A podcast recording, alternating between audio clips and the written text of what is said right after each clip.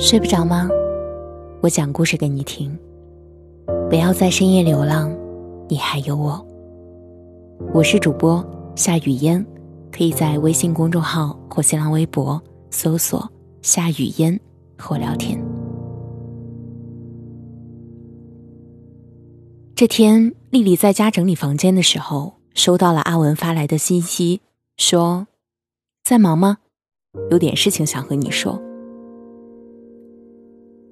丽丽看了眼被翻得乱七八糟的房间，回答道：“等我一下，收拾完东西就来。”发完，他就继续专注地分类起手头的杂物。等到丽丽下楼扔掉整理出来的三大包废品，已经是两个小时后的事情了。他没有想到，小小的房间里竟然找出了这么多无用的垃圾。不过，他也发现了。很多一不小心被遗忘在某个角落的回忆，丽丽有些迫不及待的想要回去和阿文分享。算起来，两个人认识已经快五年了。丽丽和阿文是同级不同系的大学同学，因为都喜欢户外运动，他们参加了学校的野外生存协会。并在一次社团组织的登山活动中很快熟悉起来。阿文风趣幽默，丽丽活泼可爱，共同的爱好让他们有着无数聊不完的话题。丽丽很快发现自己喜欢上了阿文。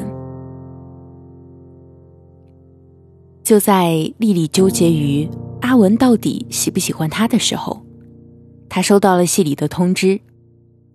半年前，丽丽申请的出国项目通过了，下个学期她就可以去地球的另一边学习深造。那一刻，丽丽的内心狂喜又忧虑。没有人比她更清楚自己为了这个项目付出了多少的努力。可是想到刚刚让自己明白心意的阿文，她又陷入了纠结。或许，这就是命运的安排吧。这份通知来的比表白更早，最终丽丽还是决定告诉阿文自己将要去留学的消息。没有想到的是，阿文回了他三个字：“我等你。”丽丽再也不需要猜测阿文是否喜欢她了。在国外读书的两年里，丽丽和阿文一直保持着频繁的联系。虽然没有说，但两个人的相处已经和普通的异国恋情侣一样。终于，丽丽完成了项目，回国了。她和阿文很快正式的在一起了。可惜的是，距离没有成为两人之间的阻碍，日常的小事和摩擦。却着实让人疲惫。一年以后，丽丽和阿文还是分开了。不过，因为是和平分手，他们并没有互相拉黑，有时候也会聊聊天，像对普通朋友。丽丽总觉得，他们对于彼此来说，依然是特殊的。回忆着过去的日子，丽丽扔完垃圾回了家，拿起手机却发现，阿文早在一个多小时前又发来了消息。其实我想说的是，我遇到了一个让我心动的女孩，决定放下过去，好好和她在一起了。我不想让她难过。所以，我们以后还是不要再联系了吧。就这样，互删吧。祝你也早日找到属于你的幸福。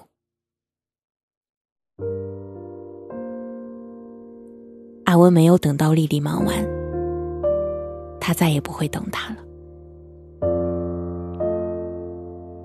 丽丽放下手机，看到了桌子上。刚刚收拾出来的一堆明信片其中有一张是丽丽留学时阿文跨了大半个地球寄来的，上面写着：“不管多久，我都会等你。”他很想拿起手机问阿文：“你不是说会一直等我的吗？”但丽丽清楚，她收到的只会是一个红色的感叹号了。曾经有人说，这世上最让人感动的三个字，不是我爱你，而是我等你。说这个话的人一定不知道，这同时也是最折磨人的三个字。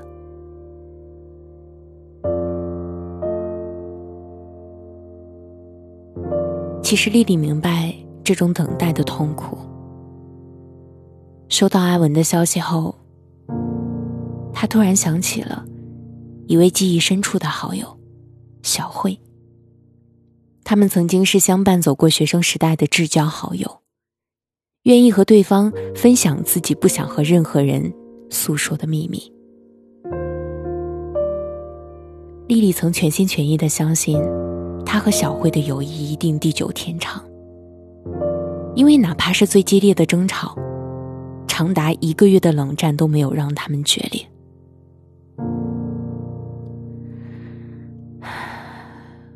他没有想到的是，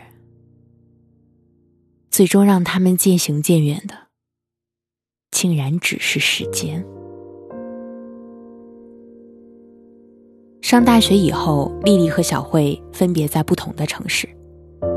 一开始呢，他们常常每晚通话，分享自己最新的见闻。可是渐渐的，丽丽发现自己和小慧的共同话题越来越少了。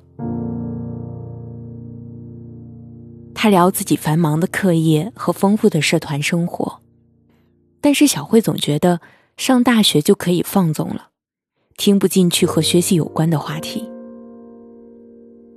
他讲自己准备出国项目，如何辛苦的学习英语，而小慧聊的总是今天他在游戏里又参与了怎样惊心动魄的战斗。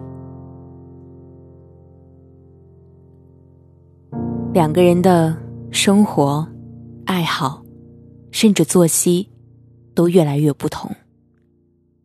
丽丽常常觉得，他总是在吃力的回头，希望。小慧可以追上来和他一起同行，但最终只能无奈的离他越来越远。没有人可以停在原地，也没有人会一直等我。弟弟想着，我也要继续往前走了。电视剧里。总是有这样的台词：“等我建功立业，一定回来找你。等我平定江山，我们就去做那隐居的闲云野鹤。”可事实上，没有人会一直停在原地等你，也没有人值得你浪费一生去等待。一直陪着你的。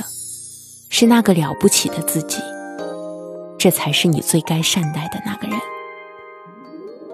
我是主播夏雨嫣，谢谢你听到我，晚安。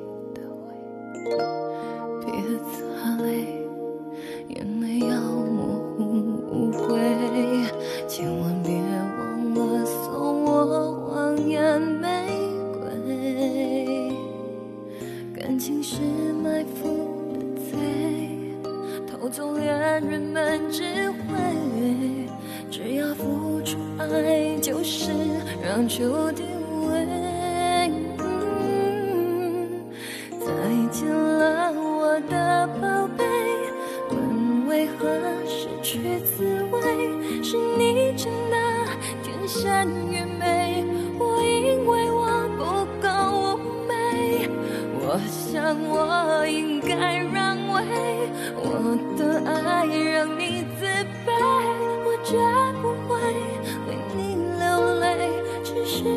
窗